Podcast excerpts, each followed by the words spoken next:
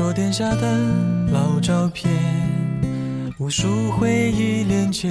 今天男孩要赴女孩最后的约，又回到最初的起点。呆呆地站在镜子前，笨拙系上红色领带的结，将头发梳成大人模样，穿上一身帅气西装，等会儿见你一定比想象美。OK。大家好，呃，欢迎收听玩乱七八 Podcast，我是小五。今天依旧是暑期单人场，由我来为大家进行这一期的录音和剪辑。那么在今天呢，也就是二零一四年的八月十八号，我想跟大家重点分享两个事情。第一个呢是，呃，在微博上非常爆火的啊，从昨天晚上。呃，一加手机的刘作虎那里开始的火起来的，在中国火起来的这个冰水大挑战，也就是，呃，每个人拿一桶冰水从自己的头顶浇下来这样一个活动。那么这个活动是和一个叫做 ALS 的渐冻人症啊，有一个俗名叫渐冻人症的这么一个病症关系起来。那么他们之间的关系是什么？冰水大挑战是怎么火起来的？以及往身上泼这么一大盆冰水，对于人体的健康有多大的影响？呃，这三个问题呢，我将在接下来的部分进行一个回答，主要参照的是呃国科网科学人频道的一些解析。然后呢，接下来还有一个要说的重点消息，就是八月十七号晚间开始疯传，然后八月十八日差不多下午四点左右，嗯，《京华时报》第一手消息爆料的就是，呃，演员柯震东在北京因为吸毒被警方拘留这一件事情。根据这件事情呢，我主要想。跟大家探讨一下，呃，吸毒和毒品的问题。当然，这方面我没有什么太多的知识，所以主要呃会给大家切进来一大段白岩松在前几天做的一档新闻一加一节目当中关于毒品以及吸毒问题的探讨，还有最近今年的演艺圈吸毒的问题为什么频频出现，呃，频频有人被拘留这样一个现象，呃，这档节目都说得很清楚，希望大家能够从中受益。OK。好，先开始今天的第一块。第一块呢，我想讲的就是这个冰水大挑战和渐冻人症，也就 ALS。那么，比尔盖茨、马克扎克伯格，呃，他们有什么共同点？你是说他们都是名人，还是都是富豪？那么这几天他们又多了一项共同点，就是他们都往自己的头上倒了一大桶冰水。呃，为什么呢？这是为了支持一个叫做 ALS 的病。这是什么病？恐怕大多数人都是一头雾水，甚至对于许多医务工作者来说，它都是一个比较陌生的名词。那么它到底是什么呢？其实有生活中你有可能是听说过这个病的，比如说七月以来热播的韩剧《没关系是爱情》啊，赵寅成饰演的那个男主人公张在烈有一个幻想出来的分裂人格，第八集当中这个人格出现了咳嗽啊、呼吸不畅啊、手指痉挛等等症状，而女主人公又提到了 ALS，种种迹象表明这个人格可能患有 ALS，也就是肌萎缩性脊髓侧索硬化症，也就是中文俗称的渐冻人症。OK，那么 ALS 它的英文全名是 Amyotrophic Lateral Sclerosis，它的中文就是这个肌萎缩性脊髓侧索硬化症啊。我们可以大概想一下这个病症的描述，可以大概猜到，就是首先是肌肉萎缩，其次它应该发生在脊髓的一侧。这样子，那么一八六九年呢，法国的神经学家让·马丁查查克特命名并且描述了这一个疾病。但是直到一九三九年，美国家喻户晓的棒球运动员这个卢格里克因为这个病停赛，ALS 才获得更广泛的关关注。因此，在美国，ALS 也常常被称作是呃卢格里克氏症，或者是。呃，卢加雷症。当比尔盖茨接受为 ALS 募捐的这个冰桶挑战的时候，他在视频当中也称它是呃 The Graves Disease。在中文当中，我们有时候也把这个 ALS 称为渐冻人症。那么 ALS 呢，它是一种渐进性的神经退行性疾病，它影响的是大脑和脊髓中与运动相关的神经细胞，会造成运动神经元的死亡。令大脑无法控制肌肉运动，肌肉也会因为缺乏运动而萎缩。疾病晚期病人会完全失去行走能力。ALS 属于罕见病，发病率约十万分之二到十万分之五，美国约有三万人确诊，欧洲约有一万五千人。ALS 不传染。初期症状包括肌肉无力或者是行动僵硬，可能伴随肌肉萎缩，多数从手臂或者是腿部开无力开始的，也可能伴有吞咽困难。确诊后的预期寿命约三到五年，但也有约百分之二十的病人可以存活超过五年，百分之五的病人存活超过二十年。啊，我们括号注解一下，那个著名的物理学家 Stephen Hawking 啊，他就是那个百分之五的一员，他已经和这个 ALS 这个病症斗争了有四十多年。那么目前呢，造成 ALS 的原因，我们人类还尚不清楚。只有百分之五到百分之十的患者有明确的遗传因素。成年型属常染色体显性遗传，青年型可为常染色体显性或者隐性遗传。其中位于二十一号染色体的超氧化物歧化酶，也就是 SOD 突变最为常见。其他近百分之九十五属于散发性案例，病因不明确，且与种族及收入水平是没有关系的。很多正在进行的研究试图发现与 A ALS 有关的因素。病因的明确还需要更多的研究来支持。美国有研究发现，退伍军人，尤其是参加过海湾战争的军人，患病的几率增大了一倍。但是它能够得出什么样的结果，我们还不得而知。ALS 暂时还是不可治愈的疾病。九五年的时候，美国的 FDA 批准了一种可以一定程度上延缓病程的药物，该药物可以选择性的阻断一种钠离子通道，从而保护相关的神经元。除此之外，尚无其他有效药物可以对症治疗。与其他很多神经退行性疾病，比如说阿兹海默症啊、帕金森病啊、亨廷顿病一样，ALS 等待着更多的科研基金来支持进一步了解它的发病机制。从而发展治疗手段。同时，患有这种病的病人通常会因为肌肉萎缩而逐渐丧失生活自主能力。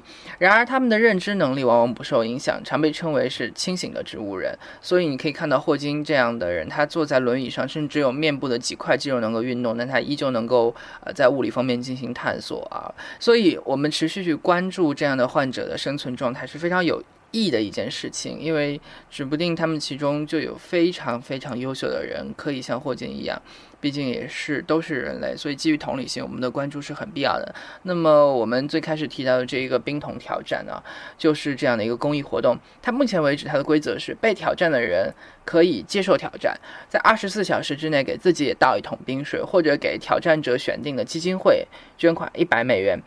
当然，伴随着这一次为 ALS 协会捐款活动的火爆，很多人都选择既接受冰桶挑战，同时也为 ALS 捐款。现在果壳网的那个 G 十三啊也参与了，然后国内昨天晚上一加手机的刘作虎参与了，然后雷军也参与了，今天周鸿祎也参与了，甚至还点名了黄章他们。OK，那么他们在参与的同时，一方面给。嗯，美国的那个基金会捐一百美元，还给中国的这个罕见病组织，就是这个瓷娃娃，去捐款，然后捐的数额也非常大，希望能够对中国的 ALS 患者的康复起到一定的帮助吧。那么。我们就很好奇了，为什么这样一个泼冰水的，在常人看来很奇葩的行为啊，能够跟 ALS 这么一个病症联系起来呢？我们再来听另外一篇果壳的生物专业的人，他叫做 Revolution 哈，他那个 C I O N 结尾。他在这么，他是这么写的，他说冰水大挑战这个 Ice Bucket Challenge 是现在正在流传的一个脑洞很大的募捐活动。规则我们刚才说过，非常简单，就是拿一桶冰水照自己脑袋浇下去，然后让朋友给你录下来上传，然后你就可以指定你的朋友也照此办理。如果他们不办呢，没关系，他们就像那个慈善组织去捐捐款一百美元，如此循环往复，一直啊顺延下去。一开始这个活动的目标慈善组织是不定的，但是现在大部分人做这个活动的时候关注的是 ALS，AL。ALS 我们刚才说过，就是这个肌萎缩性脊髓侧索硬化症，它又叫做卢格里克症，还有一个更常见的俗名，在中国我们都这么叫，就是渐冻人症。那么患者全身的肌肉会逐渐萎缩，到最后不但不能运动，甚至无法进食，无法自主呼吸。最经常发病的年龄段是四十到六十岁，但是年轻的、更老的也是存在的。发病率我们刚才说过，每年每十万人当中有一例。目前这个病还是不可治愈的，有不少知名人士得了这个病。最著名就是霍金。其实冰水本来是美帝人民标准的玩蠢招数之一。今年上半年的时候，运动员圈子里面开始玩这个浇冰水捐钱的游戏。呃，比这个更早一点的，我们也有看到过 YouTube 当时的视频，就是有人往冷湖里面跳啊，就冰冻的冷水壶，然后凿开一个洞，然后跳进去，这样子玩法也是存在。那么这个活动和 ALS 这个疾病联系在一起，似乎靠的是七月底的时候，一位棒球运动员叫做 Peter Freites，呃。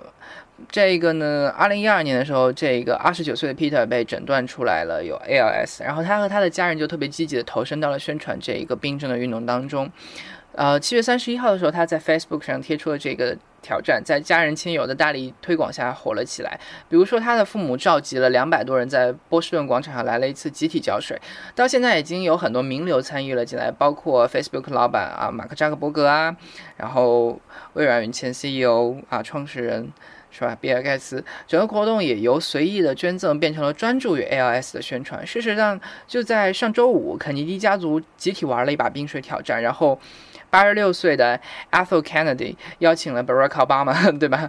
啊，Barack Obama 没有接受，不过他答应捐钱啊。我们看到最新的就是。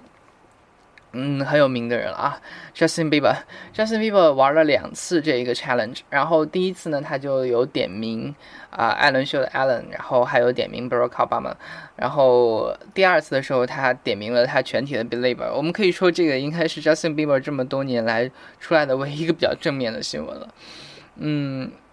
因为有了前面刚刚说过这个运动员，就是罹患 ALS 这个运动员 Peter，他这个重要的节点，所以很多媒体误以为这一项活动是他发明的，甚甚至美国的 ALS 协会的网页都是这么写的，哈。但是这个活动惊人的有效，ALS 的基金会收到的捐款大爆发了。八月前两周，他们总共收到了一百三十五万美元，而去年的同期只有二点二万美元。虽然大部分人浇完水也不知道 ALS 是个啥，但是至少记住了个名字。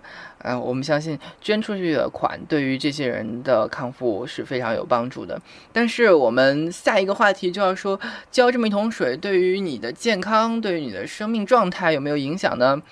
这个笔者也写到了啊。顺便说，有个人在玩这个之后也挂掉，他是四十岁的新西兰人啊，Willis Tapania，他。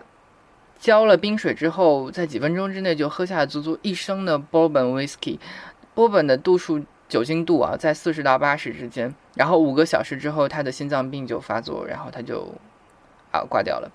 然后亲人说呢，他平时身体就很差，还有点酗酒，所以这个活动看上去是具有一定风险的。那么往身上泼一大盆冰水，究竟有健康风险吗？我们再来听下一篇果壳问答。呃，因为。大家，如果你在大学里面，你会去公共浴室洗澡的话，你会发现，洗澡时候你刚开开的水，一般情况下你是不会往龙头下面去站的，或者是花洒下面站的，因为一个原因很明显，就是那个水是冰的，它需要过上大概十秒左右，那个水才会慢慢的热起来，所以。我们洗澡的时候，经常也会经历这么一个过程，人体自动的都对它有一个避区的一个态度，我不愿意去接受这样一个凉水冲刺。但是现在我们搞这个冰桶活动，自己给自己头上浇这么一桶冰水，而且是从头部开始，从脑顶端一直浇透整个身子，会不会对健康有非常大的影响呢？我们需要再来一个探讨。那么果壳网有一个编辑叫做粉条 ear 啊，他。写了一个答案，叫做在这样炎热的夏季往头上泼一桶冰水，看上去很爽。对于健康人看似也没有什么大事儿，确实对于大多数人来说是没事儿的。但是我们不能否认的是，这个冰桶挑战还是有一定的健康风险的。这种健康风险首先是对于脑部的血管的。夏季的炎热高温或者体力活动后都会使得脑血管扩张，如果在这个时候用冷水冲头，会使得脑血管迅速收缩。痉挛，从而产生一系列的应激反应，造成头疼等症状。血压的波动会造成心脑血管的损伤，严重的还有可能引起颅内出血、脑卒中，啊，然后心肌梗塞等等。其实，冬季的心脑血管意外高发也是这个原因。因此，有基础疾病，比如说高血压、脑梗塞。脑动脉瘤、动脉粥样硬化、心脏病的人等等，想要玩这一项挑战，我们还是建议他要慎重一些。另外，其实有一种颈椎的损伤叫做屈曲型颈椎损伤，前面第一个屈是屈原的屈，第二个屈是弯曲的屈，是一种较为常见的颈椎损伤类型，多为低头工作的时候高速坠落的重物打击于头部，或者是患者高位跌落时头部着地造成的，主要有。环枢椎骨折脱位、环椎枢椎骨折脱位、单纯的椎体压缩骨折、颈椎骨折脱位、半关节交锁或无交锁、颈椎半脱位或暂时性脱位。总之，大家就可以理解成。呃，骨折这一个东西啊，刚刚说这么多名词，就冰水挑战而言，其实水的重力没有那么大，这种颈椎损伤的几率也非常小。但还是注意的是，第一个，这个桶不要掉得过高，使得重力过大。另外，在挑战的时候，第二个就是尽量不要低头，减少这种可能的发生，因为我们刚刚说过，你这个颈椎损伤是有可能造成的。另外，第三个就是有颈椎病的人建议慎重尝试这种挑战。呃，包括你像之后被点名点名的马化腾啊，他的腰椎实际上是不好的，所以，呃，我们对于他会不会接受这个挑战呢？我们还是建议他要慎重一些，呃，因为对于本身这个颈椎有损伤移位的人，可能很小的量就会造成很严重的问题。曾经遇到过这样一个病例，就是一个中年男子在水上乐园用水冲击头颈，然后导致了很严重的这个颈椎的脱位。大家在水上乐园应该有过那种被水。冲淋的感觉，就是他冲颈椎的话，就会造成这块脱位了。所以这种风险虽然小，但是客观上还是存在的。说到这儿呢，有的人可能会提到冬泳。其实冬泳也是有禁忌的，大家看新闻也会注意到有提示，特别是对于高血压的病人，冬泳肯定是不提倡的。而且一般人群在冬泳之前都要进行体检，有心脑血管疾病啊、传染病啊、精神障碍的人都是非常不适合冬泳的。总之，这项冰桶挑战不是任何人都适合的，挑战的人还是应该根据自己的实际状况，尽管风险不高，但不是完全不存在的。总之，不要让好事变成坏事，注意一下总是好的。呃，那我们也提醒我们的听众，如果你被点名要进行这项。活动的话，也请你注意自己的健康状况。嗯，毕竟已经立秋了，然后在一个气温慢慢开始回落的过程当中进行这样的挑战，对自己的健康可能是会有一些影响的。虽然，呃，初衷是非常好的。那么接下来呢，下一个部分我们就来说一说吸毒和毒品的这个问题。首先，我们来听一下今天央视新闻的最新报道。记者获悉，中国台湾男演员柯震东因在京吸毒，已被北京警方控制。目前，此案还在进一步审理中。柯震东本名柯家凯，今年二十三岁。二零一一年因出演电影《那些年我们一起追的女孩》而走红，并获得第四十八届金马奖最佳新演员奖。好，刚才我们听到的是央视今天十五点五十二分放出来的消息。那么在此。之前呢，最先爆出来消息被微博上转载的就是《京华时报》他们的独家消息，啊，台湾演员柯震东上周因在京吸毒已被控制，网传其吸毒被抓情况属实，目前已被北京警方拘留，此案正在进一步审理当中。那么在这么一个当口，这一个月来有那么多的演艺圈的人士因为吸毒的问题被北京警方拘留，所以我们觉得在节目里面有必要向大家。嗯，进行一些相应的宣传，所以呢，接下来大家将要聆听到的这一部分，来自于二零一四年八月十二日晚间 CCTV 十三播出的新闻一加一节目，白岩松的这一期节目的标题叫做《涉毒的明星毒害了谁》，其中将对于高虎啊、张元、宁财神他们的。这个吸毒之后，以及北京警方在整个吸毒过程当中扮演的角色进行一个比较详尽的说明，呃，希望能够给大家起到一个警示的作用吧。毕竟毒品不是一个很正面的东西，大家尽可能的避免去接触它。OK，接下来请大家听这一段节目。你好，观众朋友，欢迎收看正在直播的新闻一加一。二零一四年呢，有很多的演艺圈里的人因为与毒来沾连，进了看守所和监狱。难怪有人黑色幽默的说，现在在看守所和监狱里头拍一部电影的阵容是富富有余。这其中有导演、有编剧、有歌手，还有演员，并且不止一位。你看，今天又添加了一位演员，他打算与这部和毒有关系的大戏里头扮演什么样的角色呢？看看他被抓时候的镜头。我站起来，站起来，站起来，站起来。给大家解释解释。那个，那个，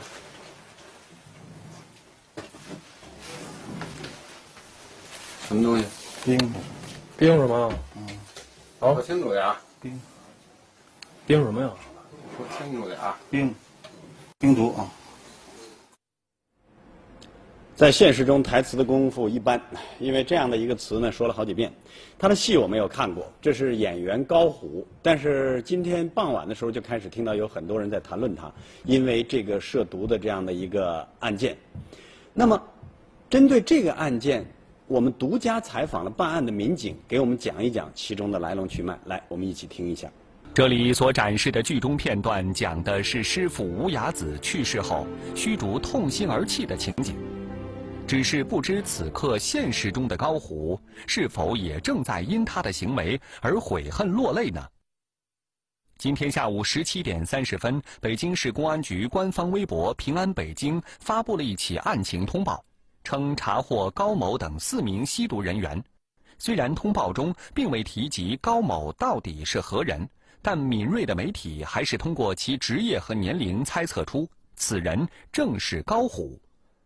而随后，新闻一加一也第一时间采访了北京市公安局禁毒总队，证实了这一猜测。这个案件是八月四号晚上，我们这个接到群众举报，反映一个姓魏的女子，浙江人，呃，在朝阳区有涉毒活动。接报后呢，我们迅速出警，将这个魏某查获。经继续工作，先后又将这个涉毒人员陈某某、高某、李某。查查获，什么东西？冰，冰什么？嗯，好，说清楚点儿。冰，冰什么呀？说清楚点儿。冰，冰毒啊。经初步审查呢，上述四人对这个吸食毒品的违法行为供认不讳。呃，经对上述四人尿液进行检检测，啊，呈大麻阳性。随后。对这个高某暂住地进行搜查，起获这个少量的大麻和冰毒，以及吸食工具。现在上述四人已被朝阳分局行政拘留。他是几天前呢被抓到的。今天傍晚的时候呢，公布了。我刚才说了，我以前没有看过他的戏，第一次看就是他演他自己，而且演得很狼狈。今年有很多的这个娱乐圈里的人都跟毒沾上了边儿，而出现了公众的面前。我们来看一看，三月份开始就是李代沫，最后他一审获刑是九个月，然后导演张元、编剧宁财神，还有演员张耀扬、何胜东、张默，今天呢，等于在这样的一个演职人员的这个大这个。表格当中又加上了一个高虎。那么接下来呢，我们要连线一些啊，北京市公安局禁毒总队的张副总队长，因为他现在依然在一线进行着相关的工作，所以呢就不出他的这个照片了。张副总队长您好。啊，你好，主持人。现在这个，你看，今年我刚才拉了一个单子，光大家知道名字的，从导演到演员就这么多。那究竟反映的是现在在我们娱乐圈里吸毒现象非常严重呢，还是总体社会上吸毒现象也在呈现上升的趋势？嗯，是这样啊。呃，今年呢，呃，北京连续查获了这个涉毒演艺人员啊。呃，一方面呢，也反映出禁毒部门啊加大了打击力度。呃，北京警方对这个吸贩毒的行为啊。一直都保持零容忍的那个高压打击的态势，呃，今年以来呢，查获了一大批的吸毒人员，呃，其中呢也就包括一些演艺界的吸毒人员，比如刚才您说的张元、李代沫等。另一方面啊，从这个演艺界人员涉毒这个角度啊，也可以看出啊，当前的禁毒形势的严峻。呃，北京市的吸毒人员持续增长，现在登记在册的呢已经有两万六千，呃，两万六千多名了。呃，我们统计的数字呢，吸毒人员这个北京啊，每年的增幅啊在百分之十以上。呃，吸食毒品涉及的人群也比较广泛，呃，滥用毒品，特别是滥用冰毒等合成毒品呢，在快速的增长。呃，从这些情况看呢，这个毒情形势依然是很严峻的。嗯，GDP 的增速都在下降，但是这个吸毒的人数却在上涨，这是一个非常糟糕的消息。那么，据您在一线工作的这样的一个经验，这一方面体现了打击的力度，但另一方面，从每一个线索的角度来说，是我们主动出击呢，还是举报人也明显在增多？呃，这几年啊，我们针对这种复杂严峻的这个毒情形势啊，呃，也在大力的加强禁毒工作。一方面呢是广泛发动群众啊，公布了举报电话，建立了举报奖励的制度。呃，群众可以通过拨打电话、登录北京禁毒在线网站、呃联系北京禁毒微信啊等多种形式举报。呃，这两年举报的数量和质量都远超呃以前了。我们还组织发动了近万名的这个禁毒志愿者参与禁毒工作，啊，形成了禁毒人民战争的良好局面。呃，这是一方面。另一方面呢，我们也建立了跨部门、跨警种的呃禁毒情报交流的共享机制，呃，加大了缉毒的专业力量的建设，呃，提升了缉毒打击能力，使这个禁毒工作呢也迈上了一个新的台阶。嗯。其实就是我听出这个意思来，也是存在着对于很多侥幸心理的吸毒者来说，是要想人不知，除非己莫为。这个渠道包括这个周围监控，包括周围会看到你这种行为的人也是越来越多，是吧？对。嗯。好，接下来我们要关注从源头上如何去避免很多的人走上这样的一个道路。接下来就透过一个短片，我们看看张元、李代沫是如何谈自己接触上毒品的。碰到这个。就是一些朋友一起，他们就是最早就是嗯碰到了，对。也是圈里的朋友。对，嗯。啊，当时是怎么跟你说的？说这个东西，是说他是就觉得好玩呗。是是怎么接触的？就是认识一个朋友，然后他当时因为要应聘公司嘛，然后在上海因为总见面，嗯，在招商那酒店，然后就。找我有一回说那个你碰着这这这东西好啊，就你忙一些工作了，让你精神了。嗯，兴奋。当时就碰了。嗯。当时就碰了。嗯。当时知道是什么东西？不太明白，但是好像隐隐隐约我好像知道它好像是就这个。接下来呢，我们继续连线张副总队长。那张副总队长，一方面来说，这些这个涉毒的这个明星，包括其他的一些人员，你加大这个种办案力度；但另一方面，如何从源头上去切断他的这样的一个链条呢？呃，是这样啊，毒品呢，它具有那个商品的属性啊。毒品从制造、运输到吸食啊，有很多的环节啊，存在着链条。呃，毒品有供应，也有需求。呃。我们北京的禁毒部门啊，按照源头打击的思路，按照这个打团伙、摧网络、断通道、追毒源的工作思路，呃，从毒品交易的各个环节呢着力，加大打击力度，切断整个的链条。呃，特别是今年，呃，通过不断落实全警禁毒的责任啊，包括抽调呃将近四百名的精干警力参与这个禁毒打击工作，呃，通过积极发动群众参与禁毒啊等等措施吧，呃，今年以来呢，打击战果呢非常显著。呃，截止到目前呢，北京呢共破获毒品案件呢一千六百多起了，呃，抓获涉毒人员七千二百多名，同比都分别上升了百分之四十七到百和百分之六十三，啊，缉毒战果啊，在北京今年已经达到历史同期的最好水平，呃，下一步呢，我们将采取更有力的措施吧，呃，将更多的这个吸毒人员纳入视线，将更多的违法犯罪的人员依法处理，有力打击震慑这个毒品违法犯罪，遏制当年。这个毒品快速蔓延的这种态势。好，非常感谢张副总总队长给我们带来的这个相关的介绍，谢谢，辛苦了。其实，在刚才连线的过程中，有两个数字还是和两个说法让我非常有感慨。第一个是年增长的数字在北京超过了百分之十。想想看，我们现在的 GDP 已经要接受常态化新的这种增速，那就是到了七左右这样的一个七点五啊、七点四这样的一个数据。可是吸毒的增量却在百分之十以上。而接下来的时候，去年又抓了七千二百多涉案的人员，而且呢是这个成效最好的。这个“好”字应该加引号，因为我们的心情将因此变。得不好。其实从某种角度来说，今年一年很多演艺圈里的人都是在给反毒当形象代言人。只不过当形象代言人不仅不拿钱，而且呢是以自己进看守所和监狱作为代价。希望这样的人越少越好。千万别忘了，就像我们今天标题说的，你不该独来独往。这个毒既是吸毒的毒，也要考虑你作为公众人物，你不该独来独往。这百分之十的增速里，或许也有你的因素。接下来我们继续观察。那你这吸食毒品的行为是违法的，是违法的，认识到错误对，是到错误。啊？你们冲进来抓我，当然认识到错误。对这样的这个吸毒的这个呃事实，呃，表示深深切的这个歉意和这个懊懊悔。也有很多年轻人要接触这个东西，一定要小心，就是绝对不能接碰这个东西。可能作为一个。所谓的公众人物，本来应该带给社会一个很积极的正能量，但是因为自己这次的错误，可能给社会带来不良影响。嗯，我现在很后悔。演员、编剧、导演、歌手，涉毒被抓后，这些明星们的态度各不相同。而当涉毒的事实被公之于众，明星们所在的公司、工作室也都纷纷发出声明，为明星们的行为公开道歉。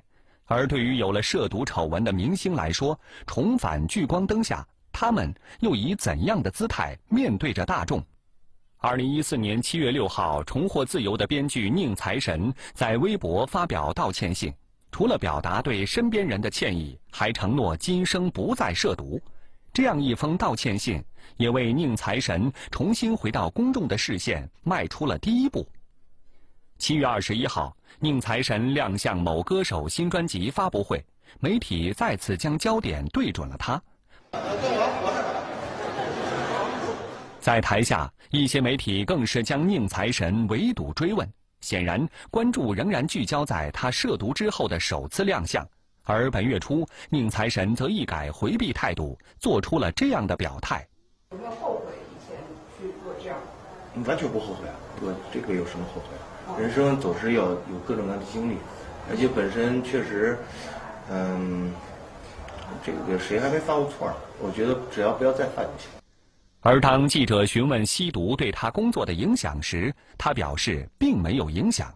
我我觉得没什么影响，因为。出来之后，我不是写那个写了一个道歉呢。我发现整个有四万多条评论里面，一大半都在问龙丹二的事儿。所以我说，我说好好的能把那个把活干好，其实对我们来说，其实，嗯，最重要的还是就看还是作品吧。显然，对于明星涉毒，有些粉丝选择了宽容对待，而很多明星也顺利重拾了他们的工作，一切风波似乎也已告一段落。然而，我们不能忽略。对于价值观正在形成的青少年来说，这些明星涉毒所产生的负面影响，也许将发酵很久。数据告诉我们，在北京，在全国，青少年吸毒者的人数正在不断增加。二零一三年新滋生的吸毒人员中，三十五岁以下的占到了百分之七十三点七。不仅仅是在北京，数据显示。截至二零一四年五月底，全国登记吸毒人员二百六十一点八万名，其中十八岁以下占百分之零点八。这意味着有两万名未成年人沾染了毒品。因为他们作为公众人物，经常出现在电视上，这样青少年时常看到他，也有一部分是做嗯，把他们作为榜样吧。青春期的时候，他那个效仿能力也比较强，不管好的不好的行为，他都给他照，就是说给他搬过来。在这样的趋势下，在如此庞大的青少年吸毒者基数的面前，明星们不应该更自重吗？宁财神因为涉毒进去的时候呢，一位著名的女演员非常仗义的说：“等你出来的时候，要狠狠踹你一脚。”现在看来，踹一脚太少了，应该踹两脚和三脚，因为他完全不后悔这件事儿，并且还有一个感觉说，只要活儿做好了，其他都无所谓。这又会产生一种什么样的误导？应该再踹他第二脚和第三脚。针对这方面的问题呢，接下来我们要连线一位专家，中国人民公安大学侦查学院禁毒教研室的主任李文军。李主任您好。您好，主持人。您怎么看待很多这个吸毒的明星和青少年吸毒人数在增长之间的这种关系？嗯，因为明星是公众人物，他的一言一行呢，确实会影响到普通人，特别是把这个明星当作榜样的这个青少年。因为很多这个年轻人是把这个明星当做自己的偶像，也把这个明星的行为呢当做自己的行为准则。嗯，咱们也看到很多年轻人可能因为追星啊，什么荒废学业，甚至倾家荡产的。嗯，那么一旦他们喜爱的明星吸毒呢，他们可能就会受到引引导，甚至认认为呢，这个沾染毒品也不是什么违法犯罪的事儿。嗯，更有可能是会把这个吸毒当做时尚来效仿。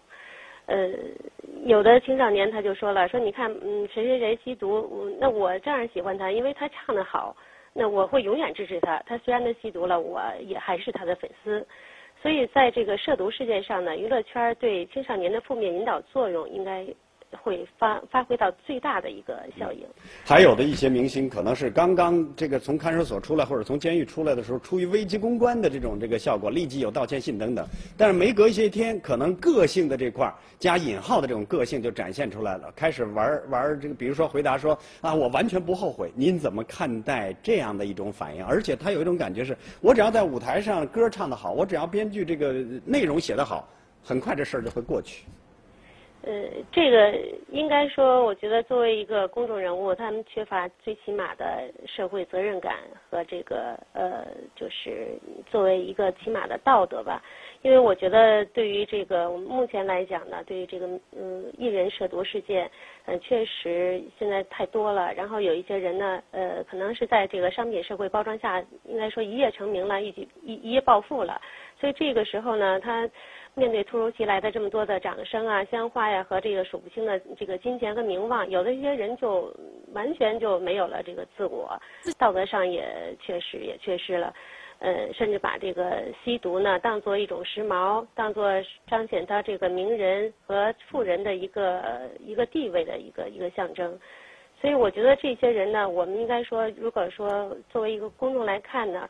觉得他们在演艺事业上，我们不认为他们能走得长远，因为我们觉得真正的艺人是要靠知识的储备和生活经验的积累。呃，如果说是靠这个毒品来支撑他们，或者根本把这个吸毒的不屑一顾的话，这个应该说是。确实是，就像一位老艺术家说的那样，其实拼到最后的时候都是人格的这种拼争。那很多的这种明星演员应该仔细去琢磨一件事儿，但社会也要琢磨。有的时候呢，宽容是一个好词，但是对于一而再、再而三的时候，这个宽容是否也要有界限呢？我们继续观察。请不要忽略镁光灯背后他孤身努力的身影。他说他叫张默，不叫张沉默。祝你在未来安静而美好的岁月中绽放如兰，生日快乐！这是七月二十八号华谊兄弟公司在官方微博中对张默的生日祝福。而就在他刚刚过完三十二岁生日的第二天，他的确没有沉默，只是他在未来一段时间里的生活可能不会那么美好。今天你觉得你这吸食毒品的行为是违法的吗？是违法行为。认识到错误吗？认识到错误。啊？你们冲进来抓我，我当然认识到错误。七月二十九号，张默因吸食大麻被警方带走调查。目前，他因涉嫌吸毒并容留他人吸毒，被海淀分局依法刑事拘留。对于张默因吸食毒品被抓，也并非第一次。今天上午，北京市公安局对外证实，青年演员张默因为吸毒被依法行政拘留。二零一二年一月三十号，他就曾因吸食毒品被抓，并被处以行政拘留十三天。二月一号凌晨，作为父亲的张国立立刻向公众发出致歉声明：“我一定会监督张默痛改前非，远离毒品。我会和张默在未来的日子里一起弥补。我也恳求公众和媒体能够宽容待他，给一个迷途中的年轻人改过自新的机会。”获释后，二零一二年二月十四号，张默也公开发表致歉信，并连续用了六个对不起。他运气太不好了，这麻烦事儿当然跟他也有关系。可是从一个父亲的角度来讲，也是不能够全就是归结到这个孩子身上。嗯，这前三十年看父敬子，后三十年看子敬父嘛，是吧？嗯。这是今年七月二十号，在张默被抓的前一个星期，张国立做客一档访谈节目时，谈及作为父亲他所能承担的分量已到了极限，而如今面对张默此次吸毒并容留他人吸毒被拘留，张国立却一直保持沉默。第一次看到他们在网上就是发布那些吸毒的消息以后，觉得挺不好的。后来又发布一次说又吸毒了，就觉得挺失望的。嗯，第一次吧，我挺震惊的，因为每个人都有被原谅的机会嘛。但是如果第二第二次他又再犯了，我觉得这样就不太好了，就辜负了大家对他的希望。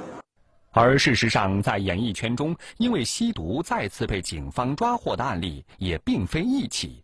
而就在不久前，国内著名导演张元第二次因为吸毒被警方抓获。二零一四年六月十三号，在北京南站东安街口例行检查时。张元在被要求出示身份证后突然逃跑，被民警当场控制。在经过尿样检测之后，张元尿检呈阳性。面对这一结果，他对自己吸毒的行为供认不讳。实际上，就你又有一个秘密没有跟你的亲人讲，这个我就觉得本身就是已经在犯罪了。他们都是公众眼中的明星，他们也都是被警方拘留的瘾君子，他们还能否被公众接受？看看网民的意见，对于二次吸毒被抓的这些明星，你的态度是应该封杀，达到百分之六十九。要看后续表现决定百分之十六，还要再给他们机会百分之十五，已经明显不是一个很多的这种数据了。接下来我们还是要连线中国人民公安大学侦查学院禁毒教研室主任李文军。李主任，您怎么看待一而再、再而三的公众人物？我们对他的宽容的界限应该是什么？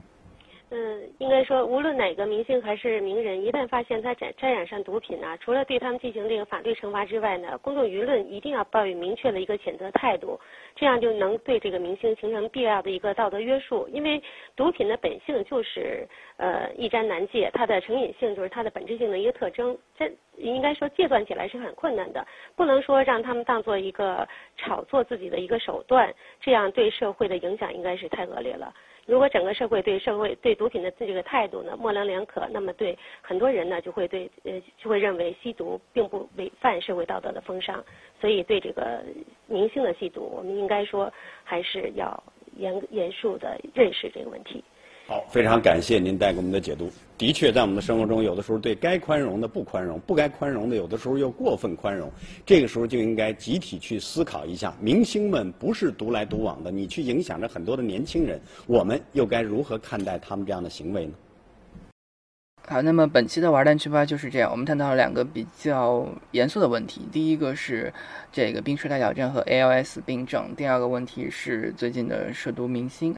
呃，希望大家能够在荔枝 FM 或者是呃苹果的 Podcast 里面去搜索“玩蛋去吧 Podcast”，并且关注订阅我们。嗯，也可以私信我们的微博“玩蛋去吧 Podcast”，跟我们进行更多详尽的交流。希望能够听到来自你们的声音。好的，那么本期节目就是这样，我们下期节目再见。